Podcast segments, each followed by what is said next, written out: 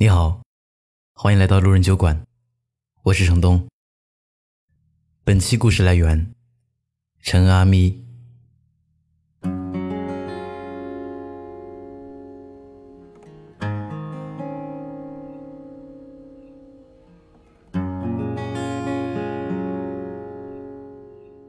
有时候，我们兜兜转转，不过是为了寻找那个最懂你的人。和他在一起，天地万物、日月星辰，莫不是精妙绝伦的？让你每一天都是静心而眠，醒来亦是满心欢喜。我有个好朋友，原本是个设计师，在帝都一套房，但是他的理想则是辞职卖房隐居。去过闲云野鹤的生活，几乎身边所有的人都对他这种放着高薪生活不要，却要去偏僻野外受罪的愿望表示不理解。但去年他结婚了，婚后夫妻二人火速卖房，去云南开了客栈。清晨从鸟鸣中醒来，傍晚带着自家的狗狗。绕着花田一步步闲逛，过上了理想中的生活。有一次我去找他，明显感受到他满满的幸福感。聊到他先生时，他笑着对我说：“他很爱他，但更懂他。所谓懂，无非就是在你犹豫的时候，有人可以看穿你的内心。”让你更笃定的去坚持自我，在你不被理解的时候，有人能站在你身后，给你最大的支持。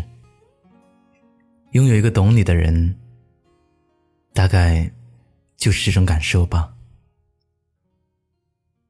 苏秦在《懂你还是爱你》里说过：“懂你的人，他会用你所需要的方式去爱你；不懂你的人。”会用他所需要的方式去爱你。于是，懂你的人常是事半功倍。他爱的自如，你受的幸福；不懂你的人常常事倍功半。他爱的吃力，你受的辛苦。两个人的世界里，懂比爱更难做到。简单的喜欢最长远，平凡的陪伴最心安。懂你的人最温暖。前几天有位读者留言，他告诉我，关于孩子的教育问题，他想给孩子更多自主权，但丈夫看来，他是在骄纵孩子。关于工作问题。她是个谨慎低调的人，但丈夫看来，她是懦弱怕事，不上进。关于夫妻相处问题，她想要仪式感，认为爱比钱更重要，但丈夫却觉得这是极为无用的摆设。他们有很多争吵，都是建立在一次又一次的误解之上，总是习惯性的用自己的想法。去绑架他的想法，以至于让彼此的沟通变得十分艰难。最好的伴侣是那个懂你的人。他最后感慨道：“为什么一定要去寻找一个懂你的人？